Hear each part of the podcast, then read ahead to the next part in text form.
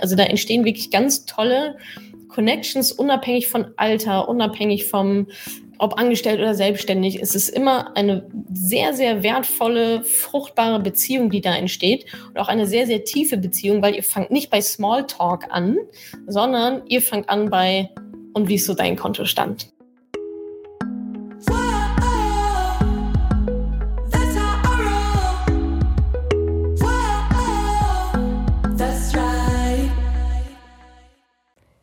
Salü, ihr Money Pennies und ganz herzlich willkommen zu endlich mal wieder einem Money Talk. Er ist zurück aus der Sommerpause. Ich war wieder live. Jetzt kann ich auch wieder sagen, jeden ersten Mittwoch im Monat, 19 Uhr, live, Instagram, Facebook, YouTube.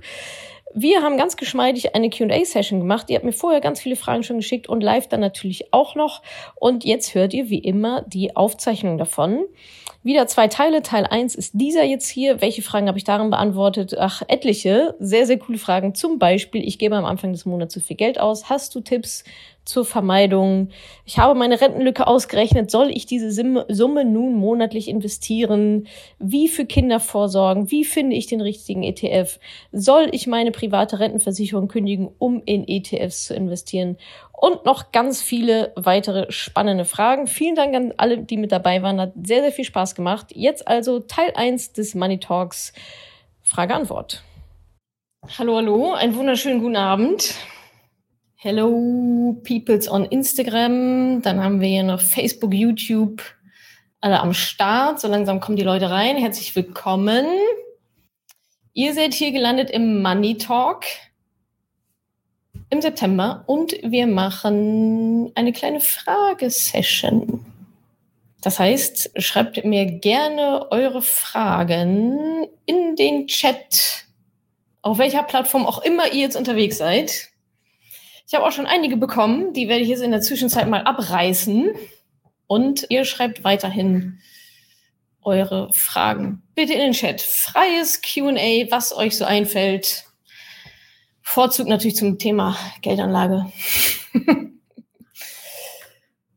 Schön. Habt ihr schon Fragen? Instagram, habt ihr schon Fragen? Schickt die rein in den Chat. Und ihr natürlich genauso. Facebook, YouTube. Hallo Samira. Money, money, money. Cool. okay, super. Da kommen schon einige Fragen rein. Ich nehme mal hier ein paar. Eine Frage, die recht häufig kam im Vorfeld. Ich kann nicht sparen, was soll ich tun? ich gebe am Anfang des Monats zu viel Geld aus. Hast du Tipps zur Vermeidung? Habe ich. Ich habe Tipps zur Vermeidung. Also erstmal, ähm, wenn die Frage ist, ich gebe zu viel Geld aus, was heißt denn genau zu viel und wofür? Da würde ich erstmal reinschauen. Zu viel, zu wenig ist immer, ist immer relativ relativ, ist sehr relativ. Das heißt, meine Empfehlung an der Stelle ist, setzt euch ein vernünftiges Ziel. Einfach nur zu sagen, ähm, ich möchte mehr Geld sparen, ja, dann sparst du halt einen Euro mehr und hast mehr Geld gespart. Aber ich bin sicher, dass das ein bisschen zielverfehlend ist. Was ihr nämlich eigentlich äh, machen wolltet, ist wahrscheinlich 100 Euro mehr sparen oder wie viel auch immer. Also schaut genau, wa warum, ja, also worauf spart ihr hin?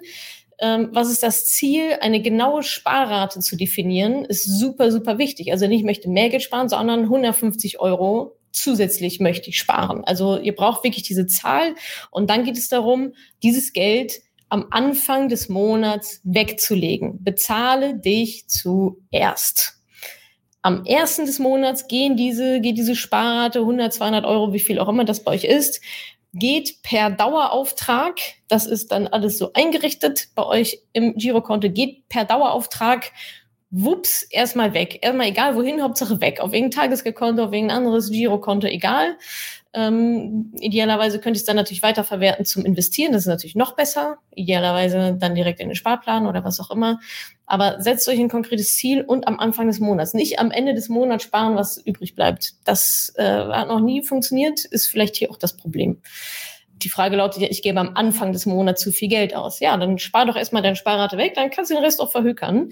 Äh, ist egal. Und wenn das dann immer noch nicht klappt, dann ist es im Endeffekt eine Mindset-Frage. Also dann würde ich euch ganz stark empfehlen, mal in eure Glaubenssätze reinzuschauen. Was mir häufig unterkommt, sind so Glaubenssätze wie Geld zerrinnt mir zwischen den Fingern, Das letzte Hemd hat keine Taschen. Sowas wie Sparen lohnt sich doch eh nicht, kann ja nichts mitnehmen nach meinem Ableben wenn ihr solche Glaubenssätze für euch identifiziert, dann liegt es daran. Ja, dann könnt ihr noch so viele Sparer festlegen, wie ihr wollt. Etwas in euch wird sich dagegen sträuben. Im Unterbewusstsein habt ihr eine Blockade, die sagt, so ist mir ziemlich egal. Das letzte Hemd hat eh keine Taschen, ich spare nicht. Es macht einfach keinen Sinn. Also da müsst ihr in eure Glaubenssätze reingehen, erstmal zu erkennen, welche sind das und die dann äh, entsprechend aufzulösen, umzukehren wäre dann die nachgelagerte Aufgabe. Aber erstmal Sparer definieren, Glaubenssätze herauszufinden, ist schon ein guter Schritt. Genau. Und dann da dementsprechend weitergehen, je nachdem, was der Plan dann ist. Apropos Plan, hier ist noch eine Frage. Wie rechnet man überhaupt einen Plan vor dem Investieren aus? Ja, also mit Plan ist an dieser Stelle wahrscheinlich Finanzplan ähm, irgendwie gemeint. Da geht es einfach darum, ja, ich ja gerade angedeutet, mehr Geld zu sparen, ist irgendwie nicht so ein toller Plan, sondern wir rechnen ja immer von hinten. Ja, das heißt, ihr schaut, wie viel Geld möchte ich denn im Alter haben, wenn das das Ziel ist, wie viel Geld möchte ich im Alter haben, wie viel kann ich jetzt aktuell erwarten, das heißt, was ist die Lücke dazwischen? Und dann geht es eben darum, Status quo zu entwickeln, Ziel zu entwickeln und dann Strategie und Plan aufzustellen. Und der Plan beinhaltet dann, wie viel Geld muss ich pro Monat investieren, zu welchem Risiko, über welchen Zeitraum, in welche ETFs, mit jeweils welchem Betrag, zu welchen Kosten, bei welchem Broker. Wann schraube ich die Zielgrößen wieder ein bisschen hoch? Ja, wann passe ich die Sparrate vielleicht an? Und das ist dann der Plan. Wie ist meine Risikobereitschaft, Assetklassen und so weiter? Darum geht es dann im Endeffekt, diesen Plan aufzustellen, diesen Finanzplan aufzustellen, basierend auf dem, wo ihr hin wollt, das ist bei vielen wahrscheinlich die Rente, Rentenlücke zu schließen. Und daraus, aus diesen einzelnen Schritten ergibt sich aber dann der Plan.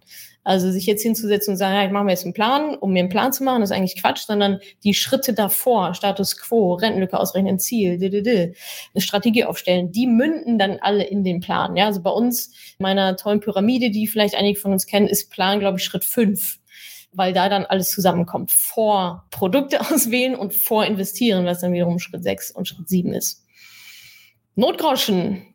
Erst investieren, wenn der Notgroschen voll ist oder parallel.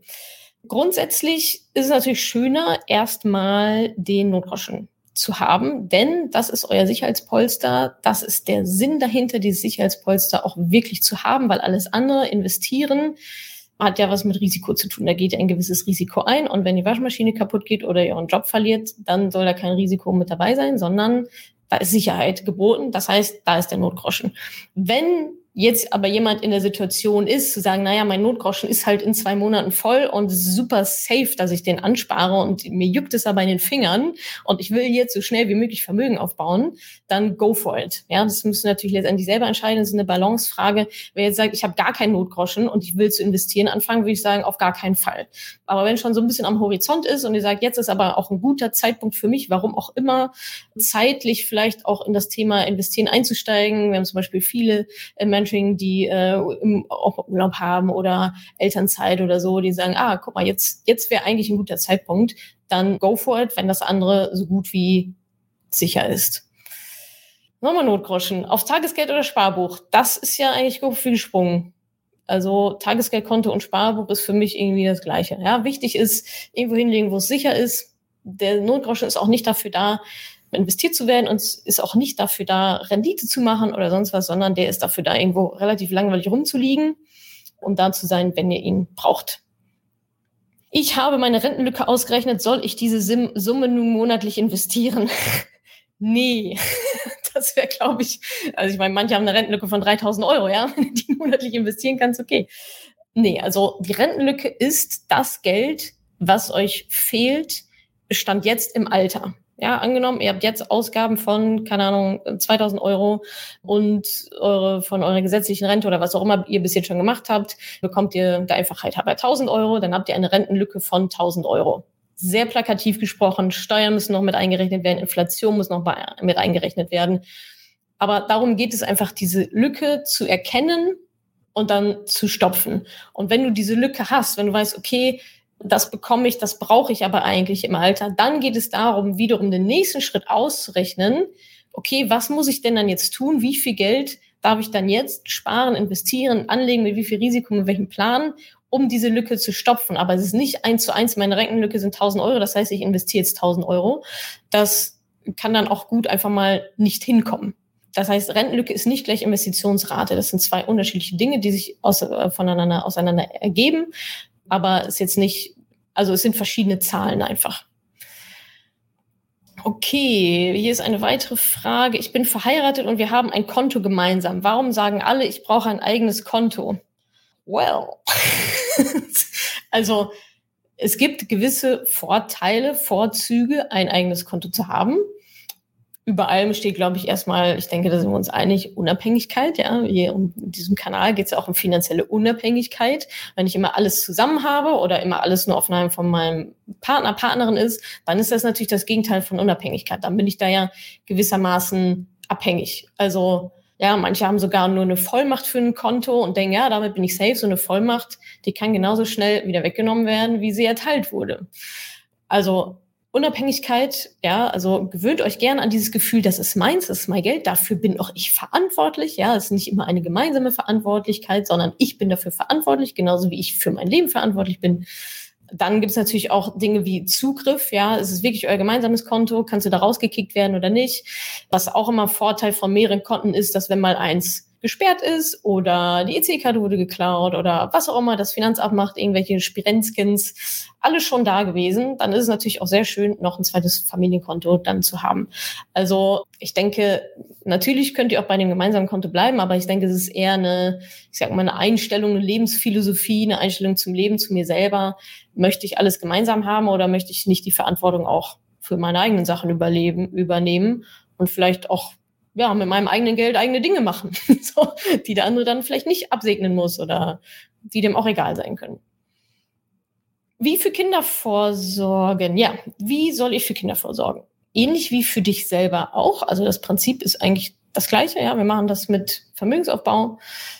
Für Kinder, die brauchen jetzt noch keine Rentenversicherung, ja, das können sie dann irgendwann selber abschließen oder eine Berufsunfähigkeit und so weiter und so fort. Aber wenn wir jetzt über Vermögensaufbau sprechen, ist das ähnlich wie du für dich selber auch vorsorgst, indem du investierst und Vermögen aufbaust. Das Schöne bei Kindern ist ja, die haben sehr, sehr viel Zeit. Das heißt, da können die auch mehr Risiko eingehen. Ja, also wenn vielleicht deine Risikobereitschaft, keine Ahnung, bei 60, 40, 70, 30 liegt, aus verschiedenen Gründen, Alter, Berufsstand, wer ist noch so von dir abhängig und so weiter, wie viel Risiko willst du da einfach eingehen, haben das Kinder nicht. Und bei Kindern kann man einfach sagen, yippie, Heidi ho, 100% Risiko, let's go, komme was wolle, ist dann auch egal, weil man da mit kleinen Beträgen arbeiten kann und weil die Zeitspanne einfach so unendlich lang ist, da werden so viele Krisen kommen. Da besteht nicht die Gefahr, dass dann quasi eine Krise zu viel ist und die Zeit hinten raus nicht mehr reicht. Also wie für Kinder vorsorgen, genauso wie für einen selber auch. Im Idealfall kann es natürlich ein bisschen einfacher noch gestalten für Kids. Und mit mehr Risiko kann man da eingehen. Können auch Beamtinnen an deinem Mentoring teilnehmen? Ja. also wir haben Lehrerinnen, wir haben, was gibt's ja noch so für Beamte, die wir haben? Also wir haben Lehrerinnen, wir haben aus dem öffentlichen Dienst, haben wir auch welche mit dabei. Also ja, das ist kein Problem, das könnt ihr, könnt ihr auch alles machen. Das eine schließt das andere ja auch nicht aus. Beamtinnen denken auch irgendwie oft, sie wären super, super safe. Sie sind in der Regel auch safer als andere, aber auch da ist es ja schön, mehr Geld zu haben als weniger, würde ich sagen. Okay. Ich schau mal hier nochmal bei euch. Sind schon so viele Fragen. Hast du Literatur für Geldanlage für Anfänger? Also ich habe da zufälligerweise ein Buch geschrieben, das trägt zufälligerweise auch meinen Namen, doppelt einmal Natascha Wegelin und einmal Madame Moneypenny, wie Frauen ihre Finanzen selbst in die Hand nehmen können. Das ist ein ziemlich knaller Einsteigerbuch verdammte Axt. Das äh, solltet ihr auf jeden Fall alle gelesen haben. nee, wirklich. solltet ihr wirklich gelesen haben. Und ansonsten, ich glaube, auf meinem Blog, ähm, auf der Website sind auch noch verschiedene ähm, andere Bücher. Stöbert da mal gerne ein bisschen ähm, auf dem Blog rum. Schönes Buch ist auch von Barbara Stanley, ähm, Prince Charming isn't Coming. Ist auch ein schönes Mindset-Buch. Also ich glaube, da werdet ihr fündig. Was beeinflusst meine Investmentstrategie? ähm, nichts. Also ja, du selber. Du beeinflusst deine, deine Investmentstrategie. Äh, du setzt die Strategie einmal auf, passives Investieren, aktives Investieren, in was auch immer du investieren möchtest. Machst deinen Plan, überlegst dir genau, wie viel möchte ich investieren, damit es hinten dann auch wirklich rauskommt. Ihr kennt das von der goldenen Gans. Wir stopfen die ganze Zeit diese goldene Gans, damit die Eier, die am Ende von dieser goldenen Gans gelegt werden, groß genug sind. Das müsst ihr ausrechnen, wie viel groß genug denn für euch heißt und wie fett dann die Gans sein muss. Aber die Strategie, wenn die einmal steht, dann steht die so. Ja, also wir wechseln jetzt nicht von Buy and Hold auf einmal zu ähm, aktives Krypto hin und her ähm, getanze, sondern die steht dann so, wie sie steht. Was sich noch ändern kann im Laufe der Zeit, sind natürlich die Produkte an sich, die ETFs an sich, wenn es da bessere Produkte gibt oder vielleicht gibt es dann den einen oder anderen irgendwann auch nicht mehr oder so. Und was sich gegebenenfalls auch ändern kann, ist natürlich deine Sparrate, wenn du mehr verdienst oder noch mehr Sparpotenzial entdeckt hast. Das kann sich über die Zeit noch ändern oder wenn näher bekommt oder irgendein anderer uneingeplanter Geldregen, dann ja, kann sich das auch noch ändern. Dein, dein Investment, dann geht's halt ein bisschen schneller. Dein Risiko kann sich auch ändern. Ja, wenn du sagst, okay, jetzt bin ich 25 HDO, 100% Risiko, was auch immer und sich daran zum Beispiel was ändert. Ein Anfang einer Selbstständigkeit oder Kinder, Familie, was auch immer, wenn sich an diesen großen Parametern was ändert, dann darf das nochmal angefasst werden. Ansonsten eher nicht, weil die Strategie steht einmal so, wie sie steht und es gibt dann auch keinen Grund, daran irgendwas zu rütteln und schon gar nicht irgendwelche äußeren Faktoren wie eine Krise oder keine Ahnung was. Deswegen machen wir Buy and Hold, damit wir das nämlich genau nicht machen müssen. Was war deine erste Geldanlage? Puh, irgendein ETF. macht es Sinn, mehrere ETFs zu besparen? Inwiefern müssen sie sich unterscheiden? Ja, das macht natürlich sehr viel Sinn, mehrere ETFs zu besparen und die müssen sich insofern unterscheiden, dass nicht das gleiche drin ist. es müssen andere Indizes sein. Definition eines ETFs ist ein passiver Fonds, der einen Index letztendlich abbildet. Und dann bringt es natürlich nichts, dreimal den DAX abzubilden und oder äh, dreimal den MSCI World abzubilden oder sonst irgendwas. Aber es macht natürlich Sinn, in verschiedene ETFs zu investieren, um einfach zu streuen. Also ja, definitiv. Gut. Sehr schön. Sich mit den Finanzen zu beschäftigen ist kein Zeitproblem, sondern ein Prioritätenproblem. Gut, dass du das gesagt hast. ich werde für sowas mal gebasht.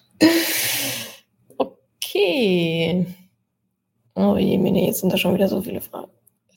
Was machen deine Klimmzüge? Läuft, aber war schon mal besser, sagen wir es mal so. Habe zwischendurch ein bisschen Pause gemacht, war ein bisschen fauli-mauli.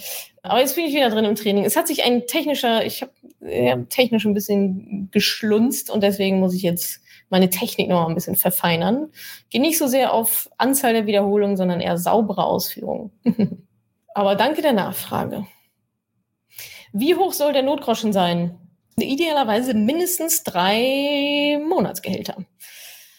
Gerne auch mehr, je nachdem, in welcher Lebensphase ihr euch so befindet oder wie sicher auch das Einkommen ist. Ich habe gerne ein bisschen mehr, weil ich Sicherheit irgendwie dann doch auch ganz gerne mag. Für manche reichen drei, für manche, manche machen sechs, manche machen sogar ein Jahr. Je nachdem, aber da gilt es auch so ein bisschen abzuwiegen, abzuwägen, abzuwiegen. Zu dem, was ich vorhin gesagt habe, erst, also erst Notgroschen aufbauen oder investieren. Wenn ihr sagt, ich brauche einen Notgroschen von einem Jahr und das dauert zwei Jahre, bis ich den angespart habe, dann würde ich euch definitiv empfehlen, früher mit dem Investieren loszulegen, weil die zwei Jahre wollt ihr nicht verlieren oder ungerne verlieren. Und dann reicht vielleicht auch ein Notgroschen von drei Monatsgehältern und dann könnt ihr das parallel quasi mit aufziehen. ETFs. Wie finde ich die richtigen ETFs? Wo finde ich wertige und fundierte Informationen dazu? Wie finde ich die richtigen ETFs? Ja, die ETFs, die richtigen ETFs für dich persönlich ergeben sich aus allen Schritten davor. Wer jetzt hier sitzt und das hört oder sieht oder live zuguckt und sich denkt, Mensch, aber wo sind denn jetzt diese ETFs? Wie finde ich denn jetzt die richtigen? Wie suche ich die denn jetzt aus? Der hat ihre Hausaufgaben nicht gemacht. Weil darum geht es nicht. Dann, also wenn ihr da sitzt und euch überlegt, wie komme ich jetzt an diese ETFs, welche ETFs sind die richtigen, dann ist das definitiv nicht euer nächster Schritt. Wenn es der wäre, wüsstet ihr das. also, wenn ihr nicht wisst, wie ihr, die, wie ihr richtige ETFs auswählt, dann solltet ihr am besten jetzt keine ETFs auswählen, denn das gehört davor. ETF-Auswahl ist Stufe Schritt 6 und nicht Schritt eins. Schritt eins ist Status Quo-Analyse. Schritt zwei ist Ziel bestimmen, wo will ich eigentlich hin, Rentenlücke und so weiter. Schritt drei ist Strategie aufsetzen. Schritt Analyse über Börse verstehen, Wissen aneignen. Schritt vier Risiko bestimmen. Schritt fünf Finanzplan aufstellen, Asset Allocation aufstellen. Schritt sechs Auswahlprodukte. Schritt sieben investieren in diese Produkte. Und wenn ihr Schritt eins bis fünf gemacht habt, dann ist Schritt sechs ziemlich easy peasy, weil dann habt ihr das ganze Wissen schon. Dann wisst ihr, in welcher Einzelklasse und welcher Index und zu, zu welcher prozentualen Aufteilung. Und dann kennt ihr die Kosten ungefähr und wisst auch, worauf da zu achten ist und worauf auch nicht. Das heißt, jeder, der sich die Frage stellt, wie komme ich denn jetzt an die ETFs, bitte nochmal einen Schritt zurück, weil dann solltet ihr nicht an die ETFs kommen. Oh, spannende Frage. Ist es sinnvoll, den ETF-Kursgewinn zwischendurch zu sichern, indem man einmal alles verkauft und anschließend wieder kauft? Nein. Aus mehreren Gründen. Also eigentlich ein Hauptgrund. Erstmal, jeder Kauf und Verkauf kostet Geld. Ist erstmal per se so, kann man dann trotzdem machen, aber dessen sollte man sich natürlich bewusst sein, dass da immer ein bisschen was dann runtergeht. So, und dann, wenn ich deiner Logik richtig folge, würdest du so vorgehen, du hast jetzt dein Depot, da ist jetzt ein bestimmter Wert drin, 10.000 Euro meinetwegen. Deine ETFs sind jetzt 10.000 Euro wert, vielleicht hast du mal für 8.000 Euro gekauft, jetzt sind sie 10.000 Euro wert und du denkst, boah, geil, jetzt verkaufe ich das alles für 10.000 Euro, nimm die 10.000 Euro also quasi raus und investiere sie dann direkt wieder. Einmal alles verkauft und anschließend wieder kauft. Dadurch hast du doch überhaupt nichts gewonnen, weil dann sind die 10.000 Euro doch wieder drin. also, wenn du irgendwas sichern willst, dann musst du verkaufen und darfst dann nicht wieder investieren. Ja, dann nimmst du die 10.000, verkaufst du für deine ganzen 10.000 Euro, machst das Ding leer.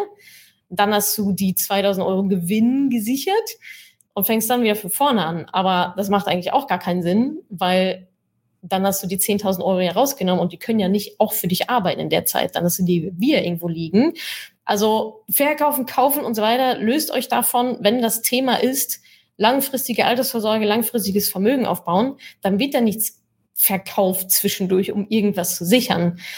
Also, also nein, es macht keinen Sinn. don't do it.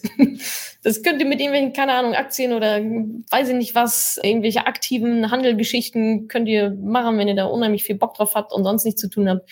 Aber ansonsten ETF-Kursgewinne, da sichern wir gar nichts. Da nehmen wir nichts zwischendurch weg und investieren dann wieder. Es macht keinen Sinn. Langfristig, du setzt, du hast vielleicht eine Eimeranlage, rein damit, je schneller, desto besser dann setzt du einen Sparplan auf mit deinem monatlichen Betrag, den du vorher ausgerechnet hast, welchen du denn brauchst, um deine Lücke zu stopfen oder um das Vermögen dann zu haben an Tag X, das du gerne hättest. Und dann besparst du einfach diesen Sparplan und guckst am besten nicht mehr rein und freust dich in, keine Ahnung, 30, 40 Jahren, dass du Millionärin geworden bist. Spätestens. So. Was haben wir noch? Ah, Rosina, sehr schöne Frage. Was hältst du von nachhaltigen Investieren? Ja, viel. Nachhaltiges Investieren ist auch ein Bestandteil des Mentorings beispielsweise. Also Nachhaltigkeit kann man beim Geld ja in verschiedenen Sachen abbilden. Ihr könnt euch zum Beispiel eine ja, nachhaltig grüne Versicherung beispielsweise oder da zumindest ein bisschen drauf achten. Ihr könnt zu einer grünen Bank gehen, zu einer nachhaltigen Bank gehen. Da gibt's ja auch ein paar ältere und auch ein paar ja, neue jetzt, die an den Markt gekommen sind. Und es gibt eben auch ETFs, die nach gewissen Kriterien nachhaltig sind. Und es gibt natürlich auch Unternehmen, börsennotierte Unternehmen, die ihr vielleicht auch für nachhaltig deklarieren könnt. Und in die könnt ihr auch investieren. So. Beim Thema Nachhaltigkeit ist aber definitiv zu beachten, dass es ziemlich oder gerne auch mal individuell wird. Ne? Also was ist jetzt für mich nachhaltig, was ist für dich nachhaltig, wo ziehst du da deine Grenzen und inwiefern kann das in einem, ich sag mal, fertigen Produkt wie so ein ETF, wo ja nun mal die Unternehmen drin sind, die drin sind, dann abgebildet werden, so dass es für dich zu 100 Prozent auf deine Vorstellung von Nachhaltigkeit passt. Aber dennoch ist es natürlich schöner, gerade wenn dir das wichtig ist, dennoch in nachhaltige ETFs zu investieren, die vielleicht nicht 1000 Prozent deiner Vorstellung entsprechen, aber vielleicht 50, 60 Prozent immer noch besser als in eins zu investieren, das 0 Prozent entspricht. Also ich, da tut sich auch gerade ganz viel auf dem Markt. Ich denke, da kommen wir noch hoffentlich noch an bessere Produkte. Ich, ich hoffe natürlich auch, dass immer mehr ja nachhaltige, wie auch immer man das jetzt definiert, nachhaltige, grüne, diverse Unternehmen gut wachsen, dass sie auch dann an die Börse gehen können. Das ist natürlich auch noch ein Hindernis. Du kannst natürlich nur in die Unternehmen investieren, die an der Börse sind. Und wenn jetzt ein, ja, keine Ahnung, ein Unternehmen, was du vielleicht toll findest, wo du die Produkte auch gut findest und die auch kaufst, das aber nicht an der Börse ist, dann ja, nützt sie das leider jetzt zum Investieren erstmal nicht.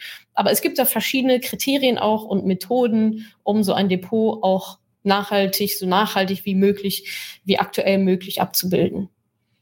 Wie viel Euro würdest du maximal für ETF investieren? Maximal für ETFs investieren? Ähm, pro ETF meinst du jetzt oder was? Oder generell, also erstmal so viel wie möglich? Alles Geld, was ihr nicht zum Leben braucht, was wollt ihr sonst damit machen, außer auf dem Sparbuch vergammeln lassen, kommt dann rein in die ETFs. Und wie dann die Aufteilung ist der Sparrate. Wenn ihr sagt, ich habe eine Sparrate oder eine Investitionsrate von 200 Euro, wie soll ich das denn jetzt auf die ETFs aufteilen? Das wiederum richtet sich nach eurer Risikobereitschaft. Und da läuft leider ganz, ganz viel falsch, dass viele Leute sagen, ja, ich nehme bis hier nur ein oder ich mache irgendwie, ja, weiß ich nicht. irgendwie was, hau ich mal rein, den, das Zeug dann ja, kann das auch nach hinten losgehen, wenn ihr euer Risiko nicht vernünftig bestimmt habt vorher. Das ist sehr, sehr wichtig. Irine Hilbrand, ich habe fünf ETFs, die laufen sehr gut. Der sechste ETF läuft sehr schlecht seit zwei Jahren. Ist es ratsam, diesen zu verkaufen? Tja, kann ich dir nicht sagen. Ja, also erstmal, warum hast du so viele ETFs? Sechs ist schon relativ viel, aber hat wahrscheinlich hoffentlich seine Gründe. Und bei dem sechsten, also wenn ein ETF zwei Jahre lang schlecht läuft, ist das nicht per se ein Verkaufskriterium, sondern du musst ja überlegen, warum habe ich den gekauft, welche Asset-Klasse bildet der ab und es wird ja einen Grund haben, warum du diesen ETF mit drin hast. Ich hoffe mal, es ist ein sehr breiter ETF und vielleicht nicht irgendwie nur so ein Branchen-ETF. Das würde ich jetzt mal als gegeben hinnehmen. Also wenn es ein Branchen-ETF ist, klar, dann kann es natürlich sein, dass ich verzockt. kann ja sein, ja. Also deswegen, nicht ETF ist ja nicht gleich ETF. Und wenn du jetzt einen Branchen-ETF erwischt hast, entweder du hast den aus Versehen erwischt und warst dir dessen gar nicht bewusst und denkst jetzt, oh shit, den muss ich jetzt loswerden, dann werd ihn los. Wenn du dich für diese Branche aktiv entschieden hast, weil du daran geglaubt hast, dass die durch die Decke geht, dann wäre meine Frage, was hat sich an diesem Glauben jetzt verändert in den letzten Monaten oder Jahren? Also es gibt ja immer mal ETFs, die halt auch zu, also ich meine, Krisen, in Krisen laufen alle ETFs fast äh, erstmal schlecht, willst dann alle verkaufen. Also da fehlt mir noch so ein bisschen der Strategiebaustein oder überhaupt das, ja, das, das Ziel, ja, so sechs ETFs zu kaufen und zu sagen, einer, einer läuft jetzt nicht, den verkaufe ich jetzt. Hast du mal ein Rebalancing gemacht? Das äh, scheint mir jetzt nicht so durchdacht, ehrlicherweise, an dieser Stelle. Da würde ich an, da würde ich wirklich nochmal reingucken, welcher ETF genau ist das? Was ist da drin? Glaube ich da drin, dass der, glaube ich an diese Branche ich gehe jetzt mal stark davon aus, dass es eine Branche ist. Und da musst du das für dich entscheiden. Aber nochmal, sehr, also was heißt auch sehr schlecht im Vergleich zu was? was ist die Benchmark? Also da sind ganz viele Sachen drin, die ich jetzt nicht kenne. Von daher kann ich dir nicht sagen, aber einfach nur schlecht, ein schlecht laufender ETF ist per se jetzt erstmal kein Grund, ihn zu verkaufen. Ist ja bei Aktien auch nicht der Fall. Wie viel darf ein Depot kosten im Jahr? Keine Ahnung, so wenig wie möglich halt, ne? Okay, was haben wir denn hier noch so? Ilka, kann man das Mentoring auch ohne Partnerin machen? Ich glaube, du spielst auf das Buddy-System an. Ähm, nein, das Buddy-System ist ein ganz klarer Faktor, ein ganz klarer Baustein, um euch in die Umsetzung zu bringen. Und 90 Prozent denken erstmal, oh nee, ich will das alleine machen. Nee, nee, nee. Und wenn dann Verabschiedungscall ist, weinen alle, weil es zu so traurig ist, weil sie jetzt äh, irgendwie hier in dem Mentoring nicht mehr dabei sind und die Community nicht mehr haben und nehmen den Buddy aber mit, weil sie jetzt so gut befreundet sind. Also lasst euch mal darauf ein, das hat alles einen Sinn. Das ist nicht, um euch zu ärgern, ja, wir geben euch nicht den Buddy an die Hand, um euch noch mehr Arbeit zu machen, sondern wir geben euch den Buddy, die Badine an die Hand, weil es Sinn ergibt, weil ihr euch gegenseitig motiviert, weil ihr euch gegenseitig accountable haltet, verbindlich haltet, euch gegenseitig Rechenschaft abliefern müsst. Habt ihr die Aufgaben gemacht? Ja, nein. Wir können euch gegenseitig inspirieren. Also da entstehen wirklich ganz tolle Connections unabhängig von Alter, unabhängig vom ob angestellt oder selbstständig, ist es immer eine sehr, sehr wertvolle, fruchtbare Beziehung, die da entsteht. Und auch eine sehr, sehr tiefe Beziehung, weil ihr fangt nicht bei Smalltalk an, sondern ihr fangt an bei, und wie ist so dein Kontostand? und warum? Also das, ja, das Buddy-System ist, ich glaube, es ist sozusagen das Killer-Feature in dem ganzen Ding. Es ist, es ist ein bisschen getarnt. Alle denken so, oh nee, ich will das für mich alleine machen. Und nachher äh, will keiner um sein. Wirklich, glaub mir. Das ist, also das ist ein absolutes Pro-Argument, dieses Buddy-System. Das, also, ja. So. Wow. Genau. Hier, Julia zum Beispiel. Hallo, Julia.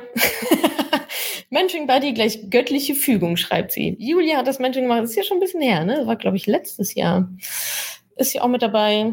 Und mit Badine immer noch befreundet und regelmäßig im Austausch. Das machen übrigens die meisten so, dass sie dann diese Connection bewahren, nochmal einmal im Monat irgendwie sprechen oder so, sich gegenseitig besuchen. Ach, da haben wir so schöne Geschichten. Gemeinsame Knöpfchenparty ist auch immer so ein schöner Insider. Knöpfchenparty, ja, dann sitzen sie beide irgendwie vor Zoom und äh, drücken aufs Knöpfchen, richten den Sparplan ein oder die Einmalanlage, machen ein Foto, teilweise sogar Party mit Musik und dann kriegen wir Videos und so ist wirklich toll. Also lasst euch, lasst euch drauf ein. Das ist wirklich eine Connection fürs Leben, was Julia soeben auch nochmal bestätigt hat. Danke, Julia. okay, so, machen wir weiter mit hier noch ein paar Fragen. So, Kursgewinn sichern zwischendurch hatten wir. Soll ich meine private Rentenversicherung kündigen, um in ETFs zu investieren? Please not, do not. Do not, do that not. Also, wenn du, davon gehe ich jetzt mal aus, weil du schreibst nicht eine meiner privaten Rentenversicherungen, sondern meine private Rentenversicherung. Wenn du eine private Rentenversicherung hast, ist der erste Schritt, da mal zu schauen, was ist das eigentlich? Was ist da eigentlich drin? Was habe ich da so abgeschlossen im Eifer des Gefechts, weil der Kaffee so lecker war und die Kekse auch und weil das alles hier kostenlos war? Was ist das eigentlich? Dann kannst du immer noch entscheiden, nach einer Beratung, soll ich die kündigen oder soll ich die nicht kündigen? Das ist aber gesondert gesehen von Vermögensaufbau mit ETFs. Was wir bitte nicht machen ist, ich kündige alles, HDO und pack's in ETFs, es sei denn, ihr seid schon durch und seid schon Millionärin und sagen, mir ist alles egal. Aber ansonsten bitte nicht. Das sind zwei unterschiedliche Zielsetzungen und ihr braucht beides. Ihr braucht diese Grundsicherung, den Sicherheitsbaustein Versicherungen, die zahlt, die zahlt, die zahlt im Alter und ihr braucht diesen Vermögensbaustein, Vermögensaufbau, um euren Lebensstandard halten zu können im Alter. Das eine ist Versicherung, absolute Grundsicherung, Miete, Grundnahrungsmittel und so weiter, dass ihr nicht auf der Straße landet und nicht verhungert. Und der, den Rest machen wir mit Vermögensaufbau, mit ETFs in Eigenregie. Und beides hat seine Berechtigung und beides in Kombination ist die goldene Kombination. Also Rentenversicherung prüfen, schauen, was ist das? Macht das so Sinn? Wenn es keinen Sinn macht, kündigen, stilllegen, whatever. Beides parallel. Oh, Erbe, ja. Was tun mit einem unerwarteten Erbe? 300.000 Euro. Das gleiche, was ihr auch mit anderem Geld macht. Also ein unerwartetes Erbe, damit machen wir das gleiche, was wir mit einem ja, mit einer Sonderzahlung machen, mit einer Gehaltserhöhung, mit einem, ich habe meine Firma verkauft, wohin mit der Kohle, Steuergeschichten, Rückzahlung vom Finanzamt, whatever. Und auch euer ganz normale, euer ganz normale Sparrate. Investieren investieren. Die Frage ist immer, wo ist dieses Geld am besten aufgehoben? Wo bekomme ich am meisten für mein Geld? Wo bekomme ich am meisten Rendite? Und das ist nun mal an der Börse. Und wenn das das Ziel ist, ja, dieses Erbe vernünftig anzulegen, so dass es mehr wird, weil es meine Altersvorsorge ist oder weil ich es vermehren will und dann auch vielleicht weiter vererben möchte, dann gehört das investiert und zwar vernünftig vernünftig nochmal, also nochmal Ausrufezeichen im Sinne von, bei einem Erbe schwingt noch, das sind nochmal andere Kräfte, die da wirken. Ich kann das glücklicherweise nicht aus erster Hand berichten, aber sehr viele unserer Teilnehmerinnen sind im Mentoring beispielsweise sind Erbinnen und da passiert einfach sehr viel noch zwischen den Zeilen, vor allem im Mindset. Also ja, auch gerade wenn irgendwie sagen, ja, das liegt jetzt hier schon rum und das liegt schon irgendwie ein Jahr rum oder zwei Jahre rum oder so, dann ist da definitiv was.